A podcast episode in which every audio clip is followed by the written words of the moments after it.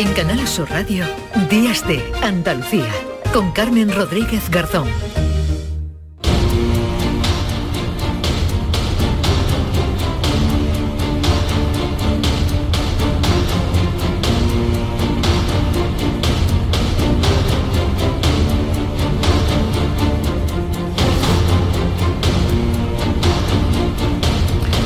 10 y 4 minutos de la mañana, seguimos aquí en Días de Andalucía en Canal Sur Radio. Ya les anunciaba antes a las 9 que teníamos hoy una historia que no iba a dejar indiferente a nada, la historia a nadie, la historia de un joven ruso con una fuerte vinculación con Andalucía, con Sevilla que ha huido de su país para no ser llamado a participar en una guerra que considera injusta, la de Ucrania, y Vitali está intentando entrar en nuestro país porque aquí tiene a su familia que lo acogió cuando era un niño y con la que ha tenido, ha seguido teniendo relación durante muchos años. Pero se está encontrando con muchas puertas cerradas y nosotros queremos eh, que nos cuente eh, su caso. Enseguida vamos a intentar contactar con, con Vitali, pero antes saludamos a Carmen, a Carmen Aguilar, que es la mamá, la madre de Vitali aquí en, en España. Carmen, ¿qué tal? Muy buenos días.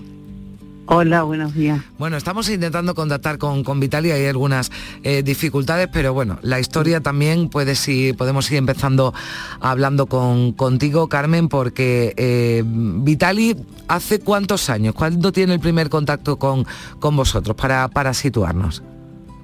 Pues Vitali hace 20 años, exactamente, porque cuando llegó aquí a España la primera vez, que fue de acogida de verano, eh, porque él era eh, estaba en un orfanato y había un programa de acogida de niños de orfanato para el verano y llegó a casa pues con ocho años y ahora tiene 28.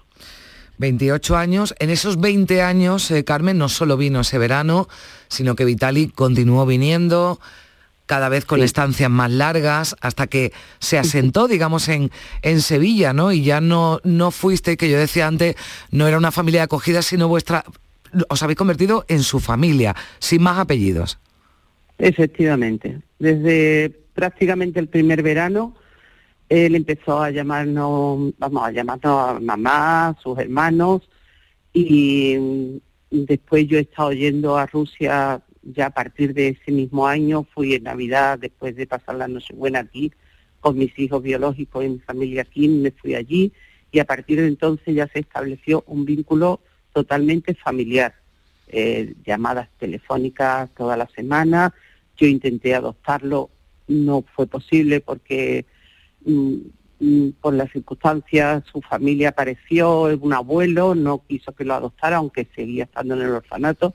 Sin una serie de circunstancias, pero el niño mm. siguió viniendo varios veranos, incluso estuvo aquí un curso entero porque tenía dificultad de oído y arreglé todo tipo de papeles para que se pudiera venir, me dio autorización la directora del orfanato y me lo traje, se operó aquí, estuvo un curso entero. Y ya cuando el niño fue creciendo, aparte de que venía todos los veranos y cada vez que hacía falta, vamos, yo iba para allá todos los años, mm, lógicamente contactos semanales por teléfono, mm, le envío de paquetes de todo lo que podía, porque para mí ya era un hijo y para mis hijos era un hermano. Entonces, mm, cuando cumplió los 14 años, ya se vino definitivamente por estudio. Pude arreglar las cosas y ya empezó a venir todo el curso. El niño hizo aquí la ESO, después no quiso seguir en el instituto, pero se puso a estudiar eh, cocina en un instituto, hizo los dos años de cocina y después estuvo incluso un año en Gambrinus, en la Escuela de Hostelería de Gambrinus, ya empezó sus prácticas, eh, se puso aquí a trabajar, trabajaba, estuvo trabajando en restaurantes bastante buenos, no le faltaba el trabajo afortunadamente, pero las cosas de la juventud, del amor, ¿no? del amor. del amor, exactamente, el amor.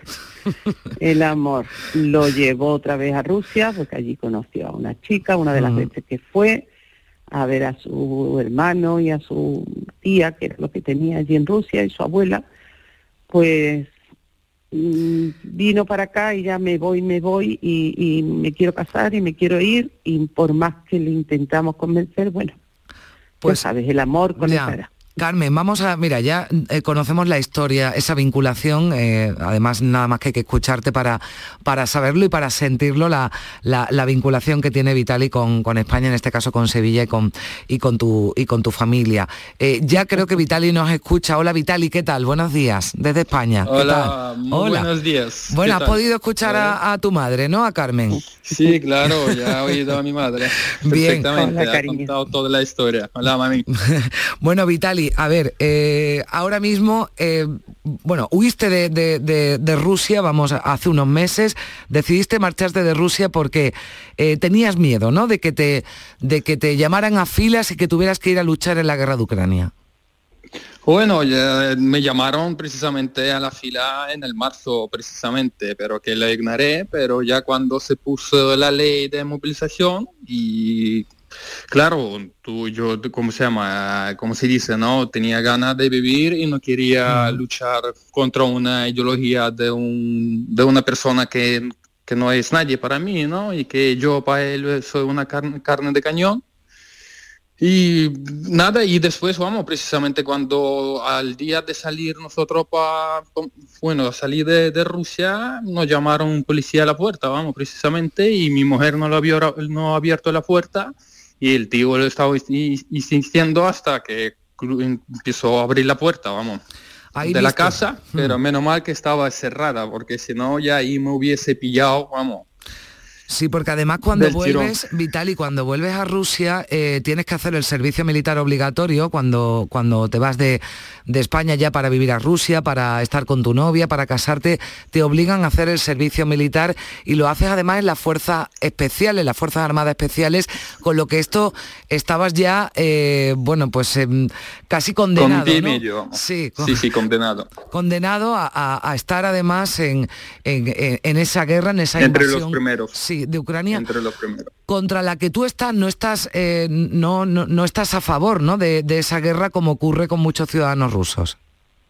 Claro, yo creo que no solo los ciudadanos rusos no están a favor de la guerra, yo creo que una persona normal y una persona con mente, bueno, con una mente abierta, ¿no? Está en, eh, está en contra de cualquier tipo de guerra, porque no solamente ahí se matan soldados, sino también mueren personas civiles, mueren niños, mujeres, ancianos, y eso es, realmente es muy, como te digo, no sé, no, tengo ni palabra, vamos, para decir que no, pero está bien, ¿no? Que lo contemos, eh, Vitali, porque, mm, bueno, por supuesto, no es que no todos los rusos, sino quizás además hasta una mayoría de rusos no están de acuerdo con las políticas de Putin y con esa guerra en Ucrania y además con ese miedo, ¿no? Constante a que, bueno, pues eh, a las represalias que pueda haber si uno rechaza, ¿no? Al, régimen de, Putin. Eh, Vitali, todo, huyes de Rusia, consigues salir del país y vienes a Marruecos, muy cerca de España,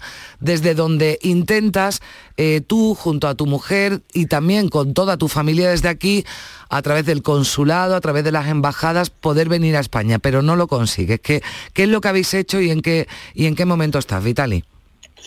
Bueno, pues sí, efectivamente, fuimos a Rabat, allí hicimos, hemos ido a la embajada del Tirón, bueno, hemos venido el sábado, por el lunes, a primera hora nos planteamos delante de la puerta de la embajada, donde empezamos, bueno, a hablar con ellos y ellos dicen, no, no, nosotros no podemos hacer nada y nada más que escuchar, bueno, que no empezaron a escuchar porque yo he dicho, no, mi madre es española, mi madre vive en Sevilla, y ya, claro, yo así, tu madre no sé qué, española, sí, ¿cómo se llama? ¿Dónde vivo? No sé qué, no sé cuánto. Y ya cuando se lo he dicho, le he puesto una nota, me ha dicho, bueno, el hombre que nos atendió, hmm. ha dicho, venirse por aquí dentro de 30 minutos. Bueno, nosotros hemos estado a 25 minutos otra vez delante de la puerta esperando y salió él y nos han dicho, bueno, eh, lo único que os puedo decir que escribí una carta por correo electrónico a la embajada y ya desde ahí, bueno, ya ve lo que podemos hacer. Y bueno, desde ahí empezó toda la historia. Mm. Y después sí, después nos contestaron, han dicho irse al consulado, porque hemos ido primero a embajada, han dicho irse al consulado de Rabat, ¿no? Hemos ido para allá y ahí nos atendieron, eso sí, y ellos lo único que han dicho que escribir una carta al consulado de España en Moscú, para que ellos puedan dar permiso. Bueno, aparte de eso, mi hermano Juan Jesús Tena ha escrito una carta también a un embajador de Marruecos con una carta donde la han rechazado con un spam diciendo si queréis coger una cita, pues llama por tal número, ¿no? Y bueno, y desde allí, claro, ya me contestó el consulado de Moscú, han dicho, bueno, irse al consulado de Rabat otra vez, que ellos ya están en contacto con nosotros y ya para entrega de los papeles. Bueno, después empezamos a recoger todos los papeles, ha venido mi madre de España, ha llevado los papeles, papeles, documentos a partir de 2004.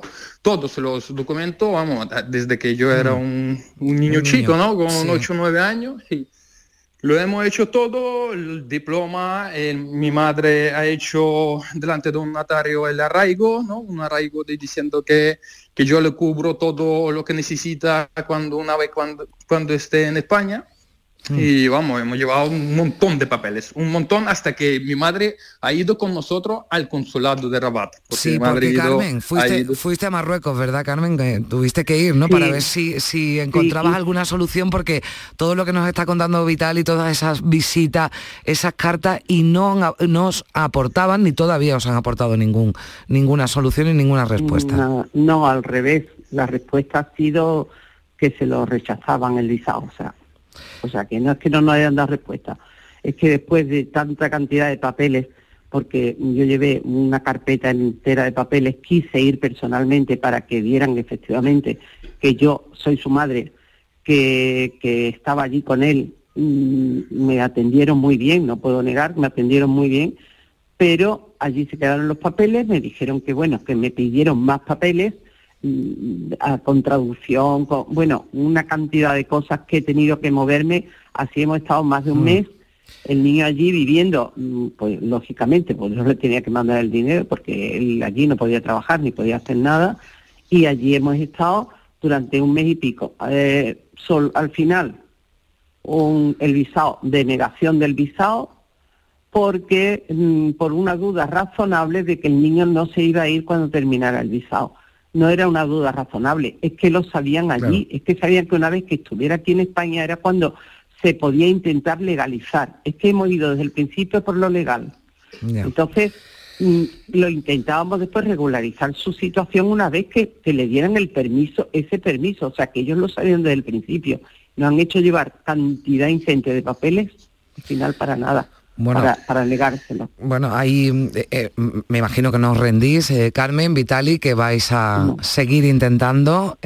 Vitali tuvo que pues marcharse de Marruecos, ha ido, bueno, pues a a otro país donde, donde está trabajando y, mm, bueno, está trabajando, está haciendo lo que puede, ¿no? Intentando que todavía todo esto se pueda, se pueda eh, solucionar. ¿Cuál es el próximo paso qué queréis decir? Ya que tenéis aquí el micrófono abierto de, de, la, de, la, de Canal Sur Radio, de la Radio Pública de, de Andalucía, ¿a quién os queréis dirigir? Porque, claro, con todo ese arraigo que ya está más que demostrado y esa vinculación de Vital y además nada más que hace falta escucharlo, ¿no? Que tiene además ese acento, ¿no? De, de, Sevilla.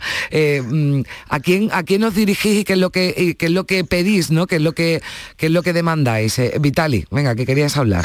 Sí. Yo lo único, yo lo único que quiero, que ya estar una vez, una vez por todos en España junto a mi familia y lo único que yo pido que me den el permiso a trabajar y ya desde ahí, mira, que a mí no se me caen los anillos de trabajo, vamos, yo puedo hacer cualquier tipo de trabajo. Bueno, aparte de que yo tengo estudios hechos en cocina y tengo experiencia en cocina, vamos, más de 10 años, y el trabajo ahí no me falta porque tengo amigos que ya me están dando trabajo realmente y yo lo único que pido que me den el permiso de trabajo, yo no quiero ninguna paga, no quiero nada del Estado, lo único que me de desatan las manos para poder trabajar y para poder hacer una vida normal, tranquila y ya está, vamos, que eso es lo único que yo pido. Y yo, pido, bueno, realmente a este caso, a ver, que no puedo ir y que, que no puede aconsejar por cuál, por cuál camino podemos tirar, en plan de qué, documento hace falta, dónde hace falta para entregarlo, para que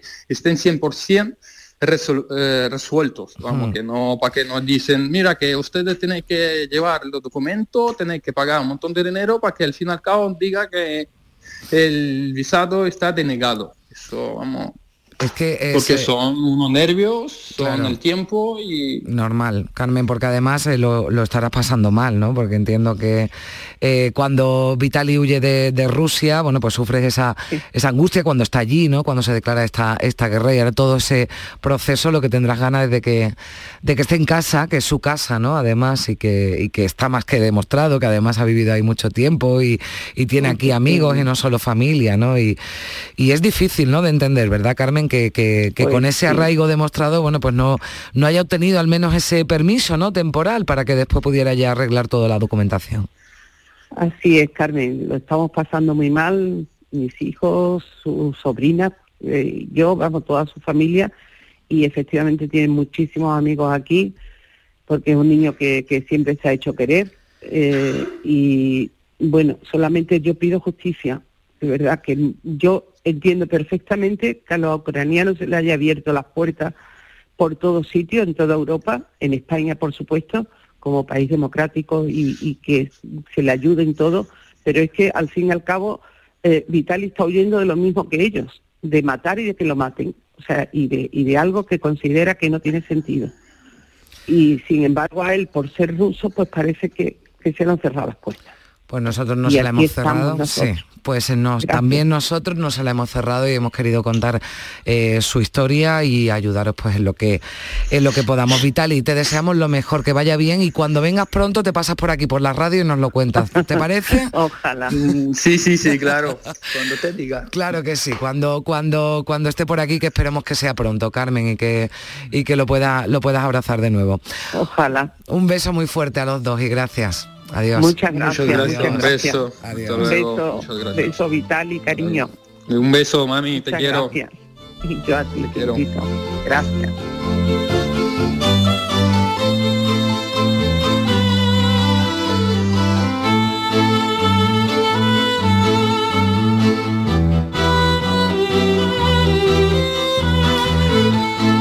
Pues fíjese lo que nos eh, decía Carmen, ¿no? Eh, entiende, por supuesto, y todos lo entendemos, que se abran las puertas para los refugiados ucranianos, pero eh, Vitali, igual que muchos ciudadanos rusos, han huido también de su país precisamente porque están en contra de esa invasión, de esa guerra en Ucrania. Muchos ciudadanos que intentaron y lo consiguieron huir, pero Vitali quiere estar en España, que es donde tiene a su familia, a su madre, a sus hermanos, a sus sobrinas y llegar aquí con su mujer y decía para ganarme la vida, para, para trabajar, ha formado en, en hostelería. Vamos a enseguida también a mirar a Ucrania. Allí la situación eh, sigue siendo de extrema gravedad por las secuelas que está dejando entre la población el conflicto. Se pierden muchas vidas humanas, pero los supervivientes tienen muy complicado acceder a lo más básico, a la alimentación, a la calefacción para soportar las bajas temperaturas y a la atención médica. Médicos Sin Fronteras, presente en Ucrania desde que se iniciara la guerra en febrero pasado, tienen eh, clínicas eh, móviles para prestar también con mucha dificultad esa atención médica. Natalia Torren es coordinadora general de Médicos Sin Fronteras en Ucrania. Hola Natalia, ¿qué tal? Buenos días. Hola, buenos días, Carmen. Bueno, no solo hablamos de secuelas físicas eh, que deja la guerra, de enfermedades crónicas que no han sido tratadas correctamente, sino de, salud mental, ¿no? ¿Qué os estáis encontrando? Pues eh, efectivamente, desde, desde que em, áreas que habían estado cerca de la, línea del fuego ha sido, pueden ser accesibles para nuestros equipos, nos estamos encontrando ahí población que en ese momento o no quisieron salir de sus casas o de hecho no, podrían, no podían salir de sus casas. Estamos hablando sobre todo de personas mayores o personas con ah, movilidad ah, reducida y discapacidades que en esos momentos no podrían salir. Eh, son personas que han estado durante meses, como decía, cerca de la línea de fuego, eh, personas que han vivido con miedo, con ansiedad, personas que no sabían exactamente qué estaba pasando a su alrededor y, efectivamente son personas mayores con enfermedades de personas mayores que en ese momento las, eh, los ambulatorios y los, y los practicantes y las enfermeras no podían prestarle los servicios médicos eh, necesarios. Estamos hablando de personas eh, vulnerables, nos decía ancianas, ¿no? que quedan atrapadas literalmente, ¿no? las babushkas, ¿no? que un ejemplo de ellos que se han quedado en sus casas, que además han podido incluso perder a alguien de, de, su familia, ¿no? y son mujeres fuertes, aunque son ancianas ya y vulnerables, pero son mujeres fuertes, pero que también precisan esa atención ¿no? que les estáis eh, ofreciendo, Natalia. E, efectivamente, son eh, las babushkas es el término local para las abuelas y de hecho son abuelas que a mí me, recuerdan, me han recordado muchísimo nuestras abuelas españolas, ¿no? Estas mujeres fuertes que se han, se han criado en la adversidad, pero que están ahí y están intentando, muchas veces no vienen para ellas mismas, vienen para los maridos que están en casa o vienen para, para eh, las hijas que están en casa o los hijos y, lo que vienen es, es, buscando pues no solamente la atención médica, sino también la atención mental. También pensemos como nuestras, como nuestras abuelas en España o abuelos en España, que también les es complicado aceptar y admitir que necesitan también ayuda en, asistencia mental, pero vienen y nos cuentan que tienen dificultades para dormir o que están muy nerviosas porque, eh, porque han perdido algún familiar o porque básicamente tienen pesadillas durante la noche. Y los equipos de Médicos Sin Fronteras lo que les ayudamos es no solamente a controlar eh, a lo mejor la diabetes que, que tienen o la hipertensión, sino también ayudarles eh, con mecanismos para poder controlar esos miedos, poder controlar esas ansiedades. Por eso también tenemos equipos de, psicólogos que les ayudan primero a reconocer que necesitan ayuda y luego darles mecanismos para controlar estas ansiedades. Pues la situación, me imagino que además en, ciudades y pueblos ¿no? de, de, Yarkov, eh, donde, por donde ha pasado ¿no? el, ejército, el ejército ruso, ha pasado o ha arrasado ¿no? el ejército ruso, encontraréis un panorama desolador con eh, las necesidades eh, básicas no apenas, apenas cubiertas ¿no? para, la, para la población, Natalia. Efectivamente, el, um, paisaje y el, es desolador y sobre, todo ahora en invierno. Em, también eh, son poblaciones rurales, son poblaciones que han mantenido sus pequeños huertos, han, mantenido sus pequeños frutales, con lo cual, y tienen sus despensas, ¿no? que muchas de ellas, eh, aquí en, Ucrania, muchas de las casas rurales tienen sótanos y en los sótanos tienen las despensas y ahí han podido también tirar de los alimentos eh, que tenían guardados. son poblaciones mucho más resistentes y resilientes que a lo mejor las poblaciones urbanas porque tienen más acceso a otros recursos, pero sí, sí que es cierto, eh, estando cerca de la línea del frente hemos visto, hemos visto mucha destrucción, hemos visto que eh, sistemas básicos de electricidad y energía o gas eh, aún no han estado completamente recuperados, hemos visto también ambulatorios y centros médicos destruidos sin ventanas o con, agujeros en, los techos, con lo cual no son mm. utilizables, pero lo que también hemos visto es muchas ganas de tirar hacia adelante, unas poblaciones eh, que continúan ahí y dicen, yo quiero continuar aquí, esta es la casa donde yo he vivido toda mi vida, mi hijo me dice, vente mamá a la ciudad, pero nosotros hemos decidido quedarnos aquí. Con lo cual vemos poblaciones muy resilientes y con muchas ganas de, mirar hacia adelante, aunque la situación, como tú decías, continúa muy complicada. Pues mirar hacia adelante, nos quedamos con ese mensaje, pero desde luego hay que buscar soluciones, hay que atender a estas personas, sobre todo a las más vulnerables lo hacen desde Médicos Sin Fronteras y yo le agradezco a Natalia Torrem, coordinadora general de esta ONG en Ucrania, que nos haya atendido y desde luego gracias también por vuestro trabajo. Natalia, un abrazo. Un abrazo de vuelta, muchísimas gracias. Adiós. Días de Andalucía. Con Carmen Rodríguez Garzón. Canal Sur Radio voy a tope de flow que tengo un extra de ilusión. Hasta en el pavo pongo espumillón con un extra de ilusión. Dame un cupón o mejor dame dos que quiero un extra de ilusión. Por 10 euros cupón extra de Navidad de la 11 con 75 premios de 400.000 euros. El 1 de enero, cupón extra de Navidad de la 11. Dame un extra de ilusión. A todos los que jugáis a la 11, bien jugado. Juega responsablemente y solo si eres mayor de edad. Hay un lugar donde los sentidos se despiertan. Donde todo es como antes. Donde las horas pasan sin darnos cuenta. Brindemos por lo nuestro. Porque hay que perderse para encontrarse. Si podemos desearlo, podemos vivirlo. ¿Y si nos regalamos Úbeda y Baeza? Dos ciudades, un destino. Somos la generación más inclusiva y diversa de toda la historia. Compartámoslo, gritémoslo, démoslo todo, sintámonos orgullosos. Pero sobre todo, aprovechémoslo. Si nos dejan, tenemos la oportunidad de crear una sociedad en la que todos seamos protagonistas. Tú también. Grupo Social 11. Generación Inclusión. Días de Andalucía. Con Carmen Rodríguez Garzón. Canal Sur Radio.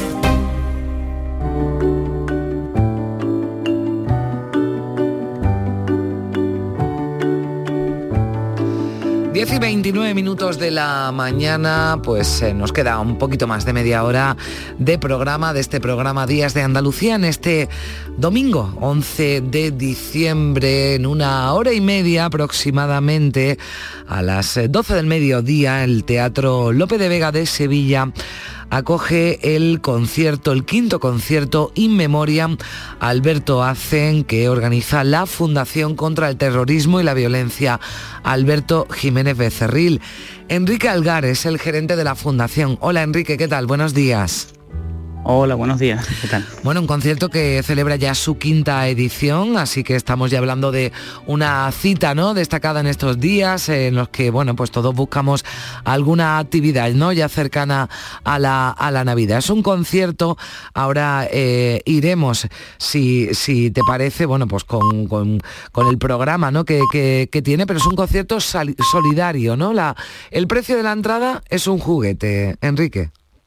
Sí, exactamente. Eh, se trata de un proyecto con el cual pues, intentamos hacer perdurar la memoria, la dignidad y la justicia de las víctimas del terrorismo y se nos ocurrió que, bueno, que en esta época del año, pues qué mejor manera que hacer un concierto con estos valores y además solidario, ayudando a aquellas familias con menores a su cargo que no tienen tantos recursos.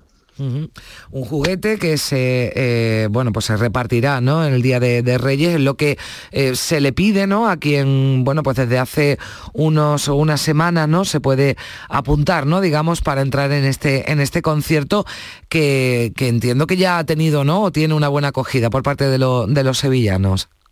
Pues sí, la verdad que ha tenido muy buena acogida y, y, en cuestión de un par de días se ha llenado todo el aforo del Teatro López de Vega y, bueno, en principio vamos a colaborar, como el año pasado, con dos entidades benéficas de esta ciudad, como es Cruz Roja Juventud de Sevilla y Caritas San Roque, que se encargarán después de repartir esos juguetes que, que se vayan recaudando, que se han recaudado. Bueno, pues qué mejor, ¿no? Qué mejor que pagar una, entrada para disfrutar, como decíamos, de, bueno, pues de este, de este concierto que tú lo, lo, apuntabas también, ¿no? Se trata de, recordar a, todas las víctimas del terrorismo, a, Alberto Hacen, que le ponen nombre a este concierto In Memoriam, pero que tiene también su interés eh, musical, Enrique. Es decir, que el programa está, está cuidado, hay obras clásicas, obras más vanguardistas. Sí, en principio hemos, trabajado con la Orquesta Sinfónica Metropolitana de Sevilla y su director Pedro Vázquez eh, para intentar bueno, hacerlo lo más ameno en el sentido de que, claro, se trata de un concierto familiar en el, que, en el cual pues, van a venir niños desde los cinco años y claro, hay que tener un, especial cuidado con el tipo de obras que, que, se interpretan para bueno, atraer su atención.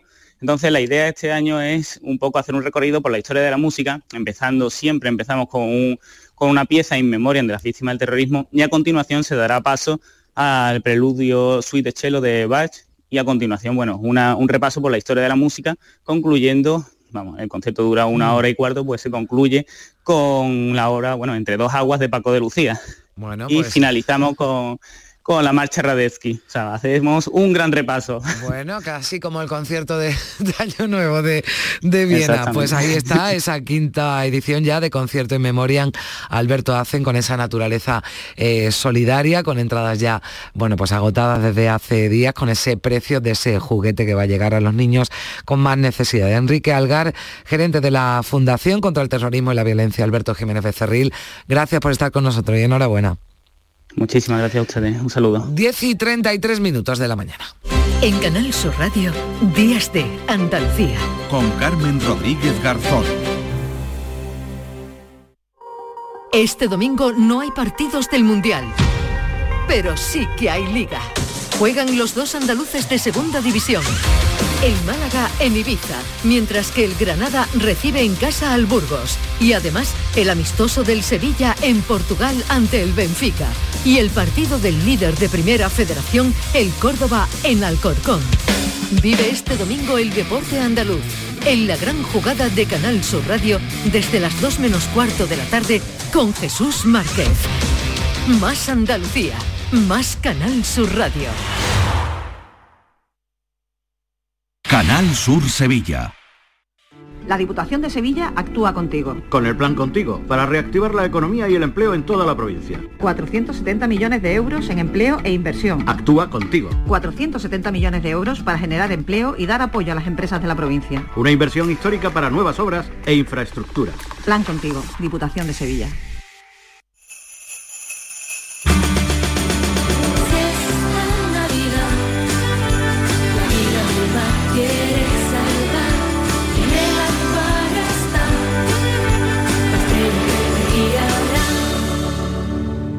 Océano de Navidad.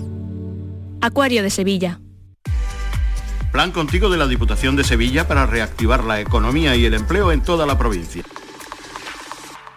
La Diputación actúa contigo. El plan contigo tiene una dotación de 470 millones de euros para empleo e inversión y estará gestionado en un 85% por parte de los ayuntamientos. El objetivo es dar apoyo al empleo y a las empresas, a la formación y a programas de empleo directo. Son 470 millones de euros para invertir en obras locales, servicios públicos, cultura y deporte. Y también en el sellado de vertederos, la finalización de obras de casas consistoriales, la compra de vehículos de limpieza viaria. Con una previsión, además, de 20 millones de euros para la cofinanciación de otros programas. Plan contigo, con 470 millones de euros para empleo e inversión. La Diputación de Sevilla actúa contigo. Humor, ingenio, música en directo, entrevistas. Todo lo tienes en el show del comandante Lara. Y te esperamos los domingos en la medianoche para que disfrutes de la radio más original y divertida. ¡Vas a flipar! ¡Síguenos! El show del comandante Lara. Este domingo en la medianoche. Canal Sur Radio, la radio de Andalucía. Días de Andalucía. Con Carmen Rodríguez Garzón. Canal Sur Radio. Tostada con aceite y cine.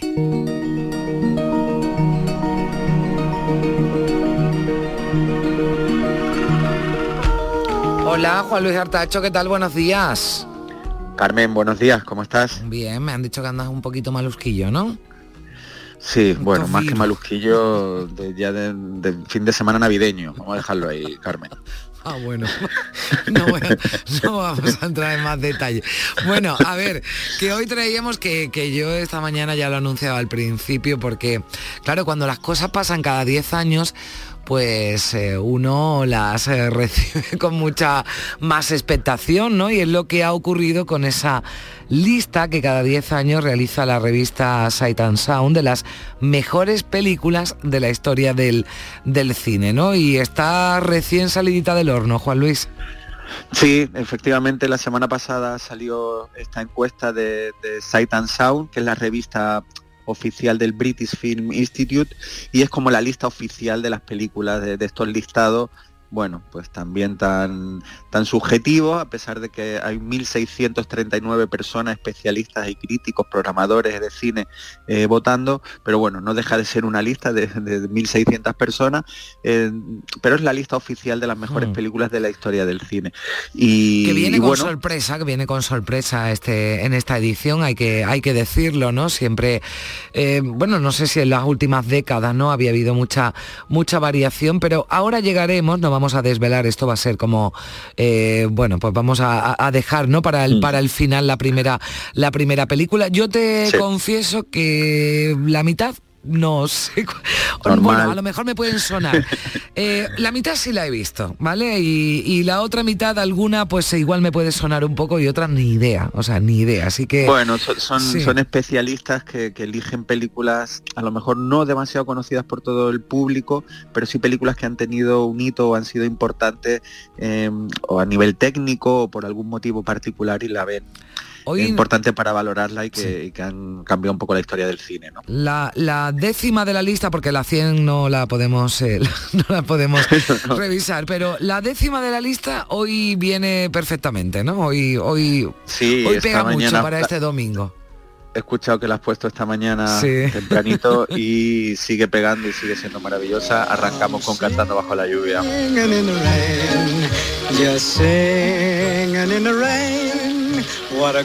Bueno, pues vamos a hablar y cortar un poquito esta maravillosa melodía de la película de 1952 de Stanley Donen y Jim Kelly. Esta sí es conocida por todo el mm. mundo.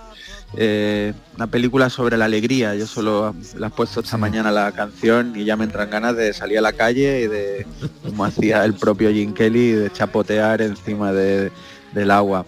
Una película sobre el entusiasmo, sobre las ganas de vivir y mm, sobre el, estado febril en que uno se encuentra cuando se enamora. Ese para mí es el resumen de, Cantando bajo la lluvia, con canciones maravillosas como esta y, otra, y otras tres o cuatro también impagables y con unas coreografías impresionantes y bueno, hace un retrato sobre el paso del cine mudo al sonoro también de manera eh, muy clara y, bueno, una auténtica obra maestra. Bueno, pues eh, esta es la décima de la lista, eh, también maravillosa, comparto contigo. Esta entiendo que esté aquí, incluso, incluso a lo mejor un poco más arriba. La novena, El hombre de la cámara. Bueno, esto como hablamos de una peli muda, este sonido es lo único que vamos a poder poner de foto.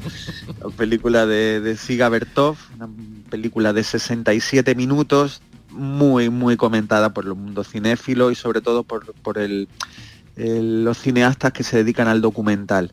Eh, esta película retrata la vida de una vida cotidiana, un día cualquiera en, San Petersburgo, y es un documental muy innovador, sigue siendo aún moderno si lo vemos hoy en día, y, este sí está más o menos accesible, porque es una película, ya digo, que ha ido ganando con el paso del tiempo en, adeptos y en fans, eh, pues se aleja de lo que es la literatura, del teatro, del drama, y le otorga a las propias imágenes un contenido propio y con textura eh, naturalmente que, nacen de, esa, de, esas imágenes, ¿no? sin crearle otros aditivos. Casi un siglo, ¿no? Hace que se hizo esta película, 1929, El hombre de la cámara, un documental, ¿no? Pero en cine mudo estamos hablando eh, todavía. Eh, vamos a seguir avanzando en la, en, la, lista. ¿Cuál es la siguiente, Juan Luis? Siguiente, nos paramos en Mulholland Drive.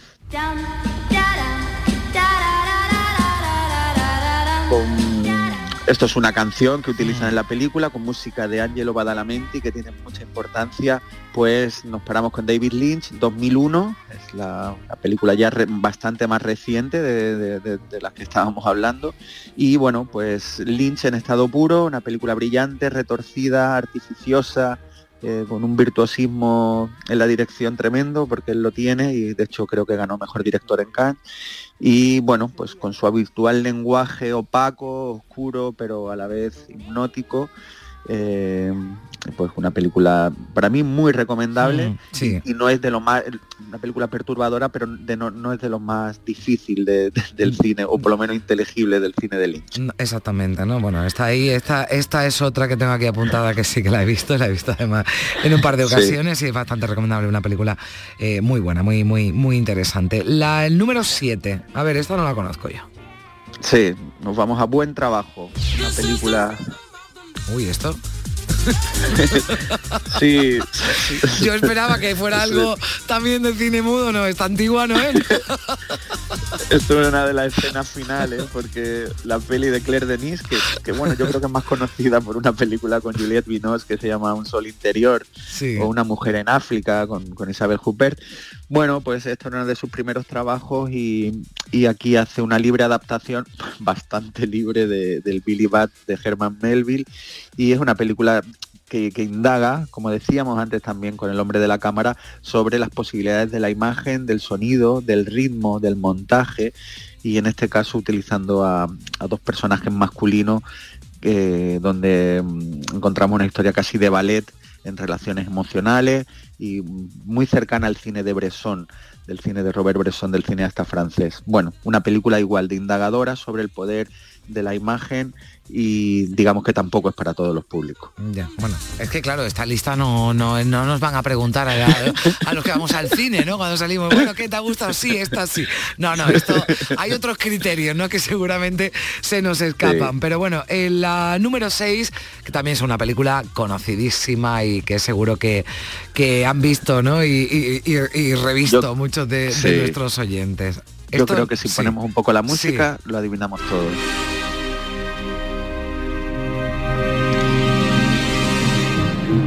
Poder del cine, ¿no? Como hmm. este así abro Zaratustra de Strauss, eh, que nuestro amigo Gil de Galvez seguro que le encanta, pues está asociado directamente a ese a ese mono lanzando el hueso y avanzando la civilización, o lo que quisiera decir Kubrick con todo esto y su monolito, pues está pegadísimo, ¿no? Strauss a, estas imágenes tan potentísimas, que, era una de las grandes cualidades de Kubrick.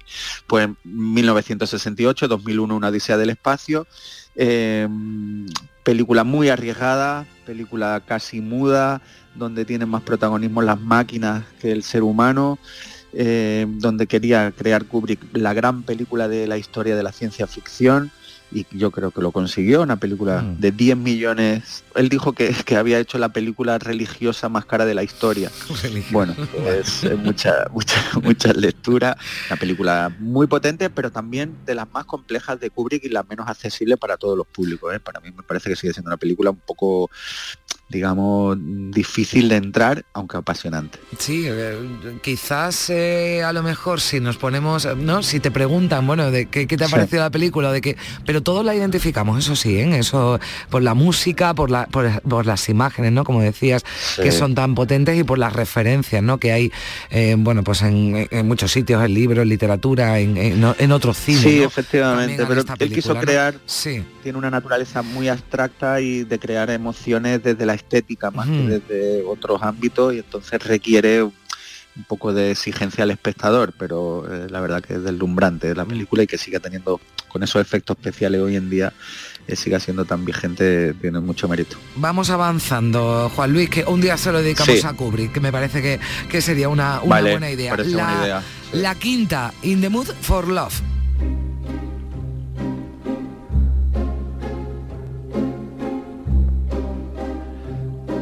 A ver, ¿qué, qué nos cuenta? Pues igual, música, que me quedo embobado con eso, me encanta. Eh, Michael Galasso, la música de esta maravillosa película del hongkonés Wong Kar Wai, Deseando Amar, película que fue todo un, eh, como una sorpresa en el, mercado cinematográfico porque nacía de una película oriental pequeñita y fue todo un acontecimiento. Eh, tuvo muchos, muchos espectadores en Europa y, y se ha convertido en un clásico y este sí ha sido una película naciendo desde desde los mundos del festivales y del mundo más indie eh, sí llegó a ser muy vista porque la verdad que es un melodrama maravilloso, contado con una perfección formal arrolladora, con unos colores, con una, no sé cómo explicarlo, es una obra maestra absoluta de, la sensualidad, de, los colores, de los olores, porque percibes cómo ellos se rozan por los pasillos. Es una historia de amor muy triste, pero a la vez tan emocionante que hay que vivirla, una película que, te desgarra en todos los sentidos. A ver, que llegan desde, desde Hong Kong, eh, Tokio, a ver, a Tokio, cuentos de Tokio. Pues nos vamos a Yasuhiro Ozu, un clásico del cine japonés, en 1953. Eh, pues casi lo opuesto a la película que estábamos hablando, esto es máxima sencillez aparente, el retrato de una familia de clase media japonesa donde aparentemente no pasa casi nada y cuando termina la película tú crees que llevas viviendo toda la vida con ellos y que los conoces como viven los japoneses eh, como si hubiese vivido allí 30.000 años. ne- necesita también una exigencia del espectador que no esté hab- habituado a este tipo de lenguaje, el lenguaje oriental y este japonés muy tradicional, pero hablamos de algo de palabras mayores. Yasuhiro Ozu y este cuento de Tokio también muy recomendable en el número 4 de la lista. Bueno, vamos eh, con la 3 y 2 más rápido, que son más conocidas, eh, si te parece, para que Sí, para que nos dé tiempo a la número 1, que esta ya te confieso yo que yo no. A ver, Ciudadano Kane, eh, la tercera y Vértigo la segunda. Bueno, dos Sí, películas bueno. que siempre han estado, ¿no? Bueno, digo siempre han estado, que en, la- en las últimas encuestas, ¿no? Si, si En las últimas encuestas, sí. efectivamente. ¿No? Estaba Ladrón de Bicicleta en la, la- la Hmm. primera encuesta y después Ciudadano Kane se hizo con el número uno y después lo, lo relevó Vértigo, que, que están ahora en el 3 y el 2. Bueno, Ciudadano Kane, Orson Welles, 1941, película clave de la historia del cine. Tenía 25 años Orson Welles cuando la realizó, que se dice rápido, una película de, de un niño precoz o un hombre muy viejo, desde ya con 25 años, y habla sobre el poder, sobre la infancia y muchísimas cosas, película que conocemos bien, y Vértigo, 1958, Alfred Hitchcock, una de mis películas favoritas, con James Stewart y Kim Novak, eh, sobre una espiral narrativa, sobre el deseo y lo idealizado del propio deseo, con obsesiones circulares, como aparece en el propio cartel, con una banda sonora increíble de Bernard Herrmann, hallazgos visuales por todo el- y una película hipnótica, una obra maestra incontestable. Y nos vamos al número uno. A ver, que el número uno nos decías que no, no teníamos. A ver, a, a ver, pon, pon esto, Pedro, ¿esto qué es? Eso es, eso es. Esto Esa es. la película. Sí, hablamos de Jean Dielman, Vale. de Chantal Ackerman de 1975, donde nos cuentan la vida de Jean Dielman, una joven viuda que vive con un hijo y vemos pues como por las mañanas hace estas tareas domésticas que estamos escuchando y por la tarde ejerce la prostitución, que también vemos en gran medida. Eh, este fue el- lo que han valorado tantos, tantos críticos como número uno, aunque hay algún cineasta como Paul Rader que cree que ha sido posiblemente manipulada esta lista para la corrección política, no lo sabemos. Una película muy notable, muy notable, muy difícil, una película de más de tres horas viendo cómo esta mujer está limpiando la casa, cómo recoge la cocina, cómo eh, eh, No, llega es el que estaba del yo aquí colegio. diciéndome el apunto, pero no sé yo lo de tres horas. una- Bueno, Mira, eh, eh, tenía puesto aquí que, que Neil Young es muy fan de esta peli, quiero Sí. decir que no eh, tiene algo, una película hiperrealista, con viñeta, una película muy radical. eh, tiene su punto, Carmen, bueno, pues tiene su ah, bueno, punto ya le buscaré el y- momento para que te- para que me dé ese punto. ya le buscaré. Hombre, momento no, una tarde por lo menos entera tengo que tener para, Tres horas para ver la película. Nos vamos, eh, Juan Luis, que si no le quitamos mucho tiempo a Lourdes que también está esperando por ahí. Un abrazo fuerte, adiós. Un beso fuerte, Adiós. hasta luego. En Canal Sur Radio, Días de Andalucía, con Carmen Rodríguez Garzón. Los romeros de Alanís te ofrecen el regalo perfecto estas navidades. Jamón, paleta, caña de lomo, lomito, así como una amplia variedad en lotes navideños para familiares o empleados. Entra en shop.losromerosdealanís.com y no te quedes sin el auténtico ibérico de la Sierra Morena de Sevilla. De nuestras dehesas a tu mesa. Los romeros de Alanís. Medina Zahara presenta la nueva reedición de su último álbum de estudio Llegó el Día, el disco que ha devuelto al rock andaluz a las listas de éxitos. Nuevos temas y colaboraciones de Medina Zahara en homenaje a Triana. Llegó el Día reedición, ya en todas las plataformas digitales y puntos de venta habituales. Canal Sur Radio, Sevilla. Si necesitas un electrodoméstico, ¿por qué pagar de más en grandes superficies? Ven y paga de menos en Tiendas El Golpecito. Tus primeras marcas al mejor precio y una selección de productos con pequeños daños estéticos con descuento adicional y tres años de garantía. Tiendas El Golpecito. Ahorra hasta el 50% en tus electrodomésticos. 954-100-193 y tiendaselgolpecito.es. La Diputación de Sevilla actúa contigo. Con el plan Contigo, para reactivar la economía y el empleo en toda la provincia. 470 millones de euros en empleo e inversión. Actúa contigo. 470 millones de euros para generar empleo y dar apoyo a las empresas de la provincia. Una inversión histórica para nuevas obras e infraestructura. Plan contigo, Diputación de Sevilla. HLA Santa Isabel pone a tu disposición la unidad de traumatología y ortopedia especializada en pediatría, columna, hombros y codo, muñeca y mano, cadera, rodilla, tobillo y pie. Con guardias localizadas las 24 horas y los últimos tratamientos en prótesis. Consúltanos en el 954-570004 o en Luis Montoto 100. HLA Santa Isabel, contigo cuando más nos necesitas. Las empresas que invierten en publicidad despegan seguro. El 12 de diciembre, profesionales y empresas debaten sobre el papel de la publicidad como motor de la economía andaluza. A partir de las doce y media, en el Salón de Actos de la Fundación Caja Rural del Sur. Organiza AEPS. Colabora Fundación Caja Rural del Sur. Patrocina Junta de Andalucía. En Canal Sur Radio, Días de Andalucía. Con Carmen Rodríguez Garzón. Compás.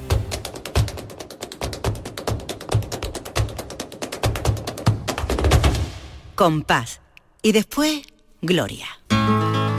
¿Qué tal, Lourdes Galvez? Muy buenas, buenos días. Hola Carmen, aquí estamos. Nada, el próximo domingo Artacho le quitamos unos minutitos y te lo damos a ti. Castigado. es que hoy nos traía 10 películas, fíjate, 10 películas de lo que hemos corrido. Pero sí, bueno. sí, bueno, está muy interesante. Pero bueno, yo vengo hoy a recordar a Enrique Morente. Sí, porque de el un próximo- grande a un grande, ¿eh? que la última vez fue Camarón y hoy. Enrique Morente. Lourdes. Exacto, sí. o- el día 13 se van a cumplir eh, pues 12 años ya de su muerte, que parece Mm. mentira porque parece que fue ayer. Verdad. Y bueno, pues teníamos que recordarle. Entonces, bueno, pues quería hablar un poquito de él, de, de, bueno, de que nació en diciembre también. Fíjate, nació el día de Navidad, el 25 de diciembre de 1942, en el barrio del Albaicín de Granada. Y su madre decía que había salido cantaor, porque en su familia no había antecedentes de cantaores. Pero su madre decía que había salido cantaor porque ella lo parió mirando a la torre de la vela de la Alhambra. Qué bonito. Y con 20 añitos tenía muy claro que quería dedicarse a esto y se fue a Madrid a buscarse la vida y podemos decir que en Madrid fue donde se hizo cantaor. Y tuvo la suerte de llegar a un Madrid en un momento álgido para el flamenco, con muchos de los grandes maestros que actuaban allí en los mejores locales eh, flamencos de la capital. Y como tenía tanta afición y tanta hambre por saber, se convirtió en el mejor alumno de, de cantaores míticos como Pepe el de la Matrona, como Rafael Romero el Gallina, como Bernardo el de los Lobitos, Aurelio de Cádiz. Y aprendió todos los cantes, los grabó convenientemente y empezó a buscar nuevos caminos. Eh, esa quizás sea la característica más importante de Morente y más destacable, su curiosidad, su inquietud constante, el querer investigar eh, distintos caminos por los que el cante pudiera discurrir. Fue además un pionero en muchas cosas. Y, por ejemplo, fue el primero que musicó la obra de Miguel Hernández. Lo hizo con Franco Vivo en 1971. Y, y eso le da un valor Mm. tremendo, porque pensamos que había sido eh, Serrat el primero que musicó a Miguel no, Hernández. Morente No, no, le cantó, fue cantó Morente. ante los versos de. Vamos a escuchar este niño Sí. yuntero por Malagueñas de la Trini. Ay, qué bello.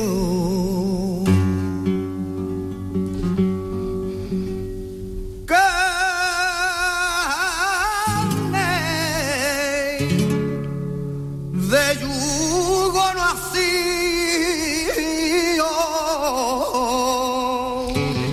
Bueno, su obra parte de la tradición, ese es su punto de partida, pero mm, porque para transgredir hay que conocer muy bien lo que transgrede. Claro, no Y se eso puede hizo uno él. saltar las normas si no las conoce, ¿no, Lourdes?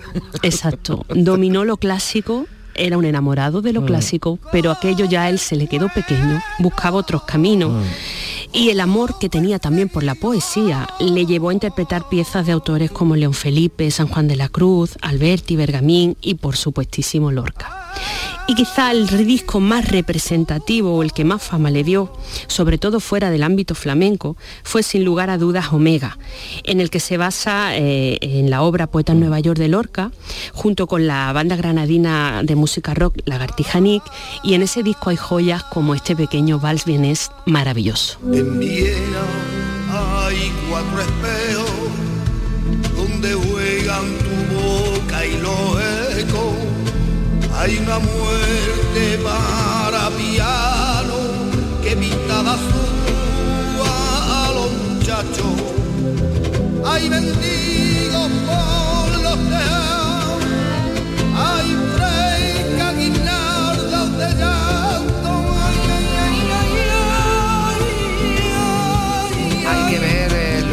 las cosas tan distintas que hacía Morente se le identifica perfectamente. Es- Sí, es curioso, tenía- no sé, tiene algo, ¿no? Tiene Por como una marca porque no- su música no tiene nada, bueno, porque eh, como, como hablabas, ¿no? Investigó y transgredió mucho, ¿no? Y entonces lo hemos Sí. escuchado en, en- en muchas facetas, pero siempre se le identifica perfectamente. Sí, tiene un sello personal y eso es Mm. algo tan tan preciado, tan pocas personas lo tienen. Y bueno, Enrique siempre hizo lo que quiso. Eh, nunca se sintió Mm. coartado por la crítica a pesar de que las críticas fueron duras. ¿eh? Mm. Y siguió el camino que sus inquietudes le habían ido marcado. Ha muerto joven, murió joven y eso todavía nos duele más, pero es cierto que su vida artística nos dejó un legado grandísimo, enorme y, y ese es el que queda para siempre, ¿no? Y para terminar y despedirnos, pues yo también, como hice con Camarón, Sí. quiero despedirme con un, con un morente pletórico, con unas alegrías en directo con Pepa Bichuela, que me parece una manera magnífica de homenajearlo. Venga, escuchamos un poquito y ya te digo. grande locura era negarlo ay pero tú pa' mí acabaste y así vieras yo cien años ay pero tú pa' mí acabaste así viviera cien años que una tortola canta en un almendro y en su cante decía ay viva mi dueño viva mi dueño hermana ay viva mi dueño una tortola a cantar en un almendro Anda que no, qué bonito, Lourdes. Una forma estupenda para despedirnos y para despedir el programa. Un abrazo muy fuerte. Otro fuerte para ti, Carmen. Gracias. Un minutito queda para las 11 y para despedir ya este día de Andalucía de este domingo 11 de diciembre, pero ya saben, la radio continúa, Canal Sur Radio continúa ya. Pepe da Rosa con su gente de Andalucía, con Ana Carvajal y también ya a partir de las 2 con las noticias, con el repaso informativo de este lluvioso día, lluvioso domingo que estamos teniendo en Andalucía, también marcado por el viento y con avisos eh, activos todavía a esta hora de la mañana que van a continuar y los, de los que le vamos a dar buena cuenta en Canal Sur Radio. Días de Andalucía ya regresará el próximo sábado, así que feliz semana a todos. Si te ha gustado este programa, descárgatelo para volver a disfrutarlo. Lo tienes como todos los demás en la radio a la carta, en nuestra web y en nuestra app. Más Andalucía, más Canal Sur Radio.